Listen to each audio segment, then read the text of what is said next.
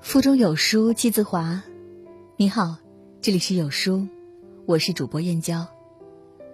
今天要和大家分享的文章是：四十岁二胎妈妈凌晨发朋友圈求救，撑不下去的时候，请看看这些孩子。一起来听。真的让人惊出一身冷汗。就在前几天。网友凌晨睡不着，刷朋友圈的时候，突然发现了一位妈妈发了这样一条朋友圈，顿时把他吓到。撑了好久，终于熬不下去了，跟大家说声抱歉，还有我的家人，两个可爱的宝贝，我真的太累了，对不起，感谢这辈子你们爱我，再见了。网友赶紧私信这位妈妈，可一直没人回应。他心里一直不安稳，甚至深夜跑到当地派出所报案，发朋友圈寻找这位妈妈。所幸第二天上午，他终于联系上了这位妈妈。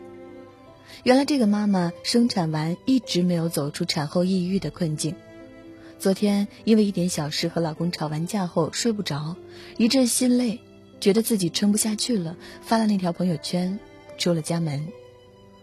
老公凌晨惊醒，发现老婆没在家。看到朋友圈，惊出一身冷汗，疯了似的去报了案，开着车沿着周围转了一晚上，终于在一个公园里找到了他。感到后怕的他，抱着妻子哭得不行。这位妈妈回家后看到网友的消息，感动的都快哭了。她没有想到，并不熟悉的网友竟然那么关心自己。事后，网友感叹道：“虚惊一场。”真是这个世界上最美好的词。我们知道，生活并不容易，度过一山又一山，还有一道又一道难关。每个人强颜欢笑的背后，都深藏着无法言喻的伤。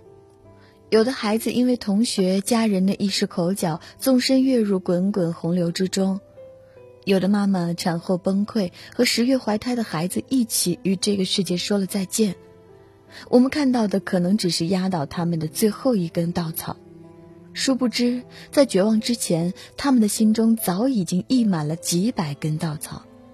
遗憾的是，在他们满心疲惫的时候，却没有人问一句：“你还好吗？”就像路遥先生在《平凡的世界》里写的：“人们宁愿去关心一个蹩脚明星的吃喝拉撒和鸡毛蒜皮，而不愿了解一个普通人波涛汹涌的内心世界。”不止他们，身边的你我，也都一样。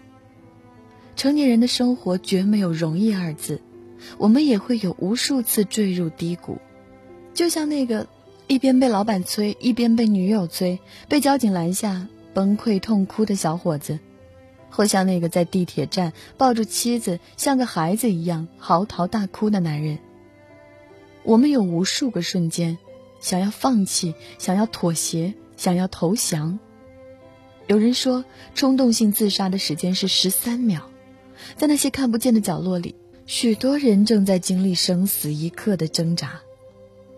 然而，生活多的是风雨难挨的日子，没有谁比谁更容易。当你迷惘失意的时候，撑不下去的时候，在下一个十三秒警钟响起之前，请你看看这些孩子，请相信，这世间。有多难过，多心酸，多坎坷，也会多温柔，多美好，多有希望。后来他长大了，还是那么阳光。滑滑梯的时候不要妈妈帮忙，自己坚持爬上去，一边爬一边安慰妈妈：“等我一下，一下就好了。”命运以痛吻他，他仍报之以歌。小小的身体，瘦削的肩膀，却比很多大人都要有力量。在我们抱怨命运不公的时候，有些人在承受更多的痛苦。其实我们已经幸运太多。往后的日子里，如果快乐很难，那我祝你平安。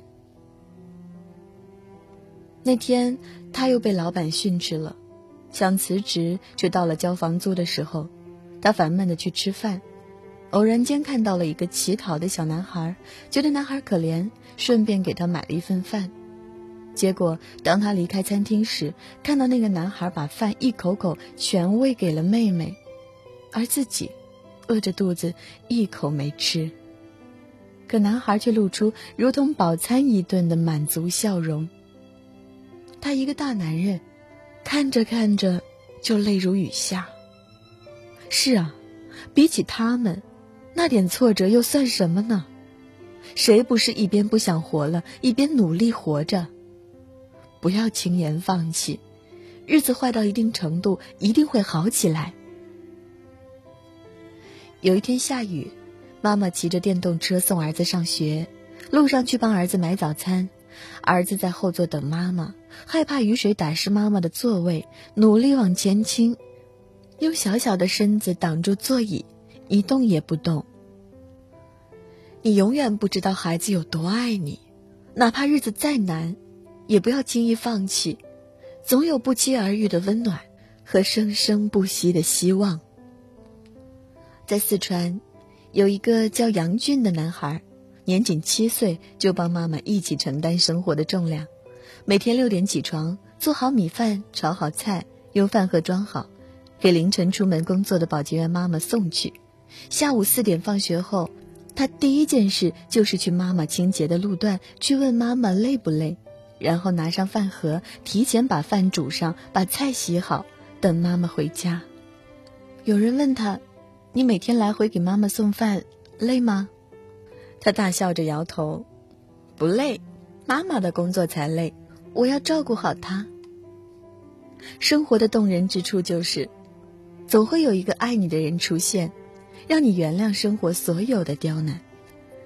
如果说和妈妈在一起再辛苦也是甜的，可在青岛的长江就没有那么幸运。他才七岁，就过早的尝遍人间冷暖。父亲病逝，母亲改嫁，只留他孤零零的一个孩子。他跟着父亲生前的同事一起送快递，每天要送三十多件才能养活自己。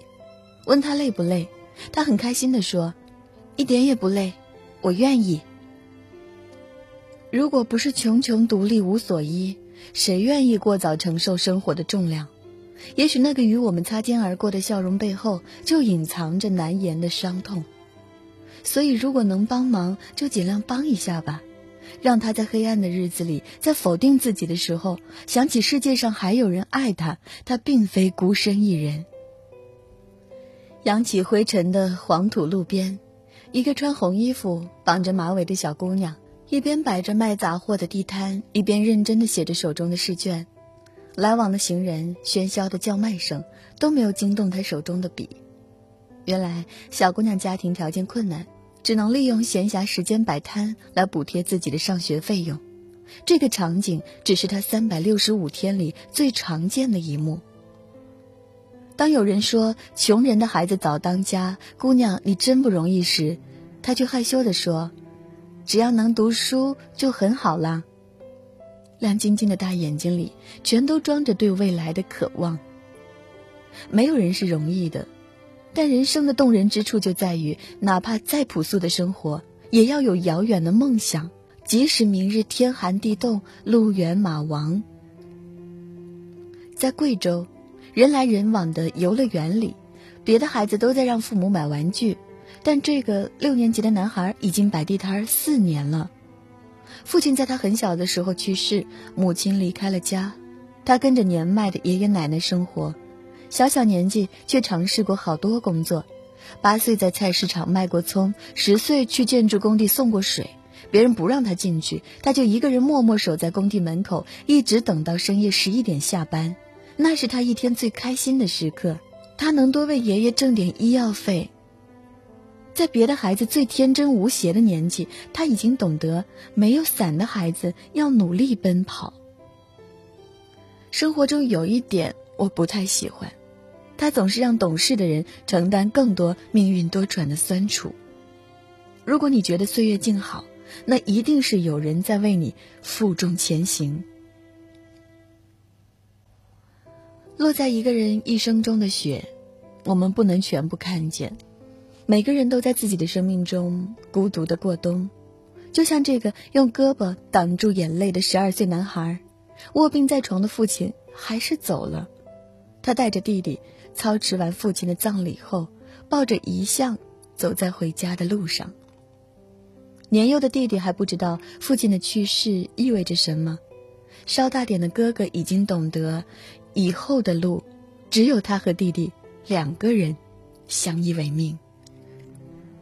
曾以为贫穷是衣不蔽体、食不果腹，然而最大的贫穷是失去至亲、无依无靠。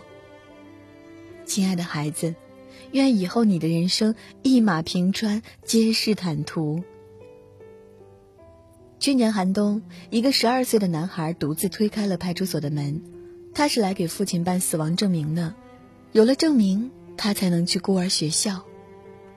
九岁那年，母亲离开了家，只剩没有劳动能力的父亲和他相依为命。他一边上学，一边照料重病的父亲。可三年后，父亲还是心脏衰竭走了。办证明的民警阿姨心疼的落了泪。不仅免费帮他补办了户口本，还把身上所有的现金都给了他。他攥着阿姨给的钱，摁住眼角的泪水道谢，离开派出所，孤身而坚定地走向暴雪纷飞的来路。命运或许很残酷，但不会对你不管不顾。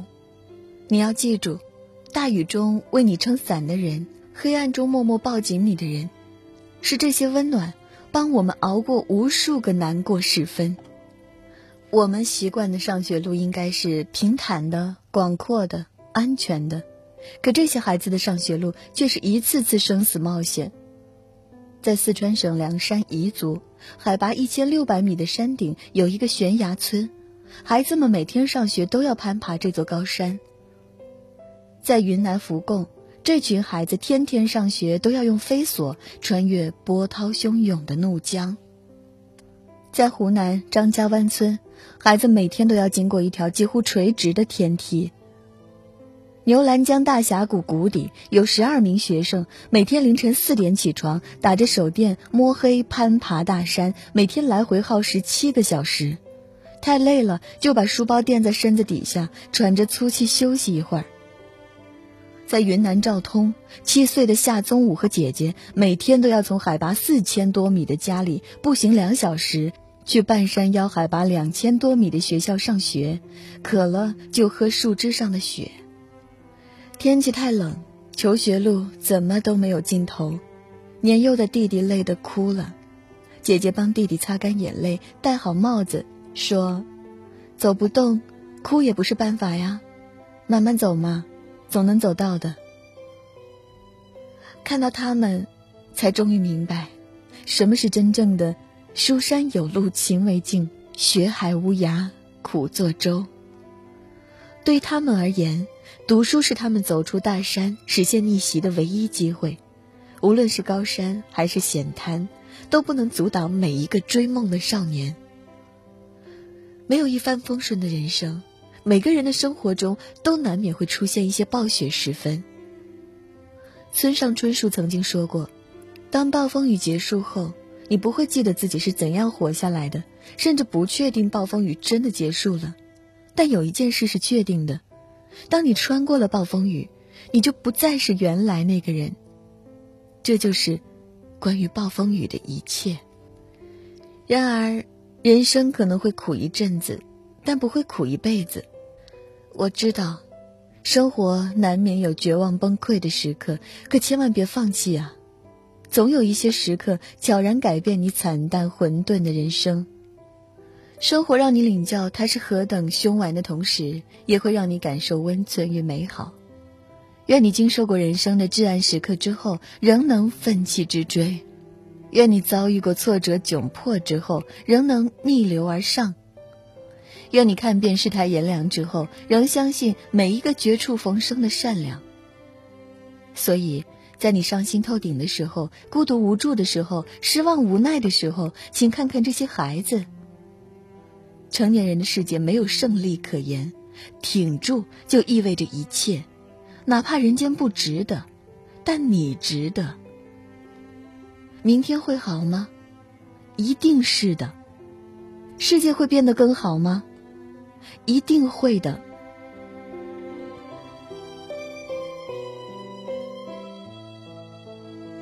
在这个碎片化的时代，你有多久没有读完一本书了？长按扫描文末二维码，在有书公众号菜单免费领取五十二本好书，每天有主播读给你听。我是主播燕娇，在美丽的金华为你送去问候。明天同一时间，不见不散。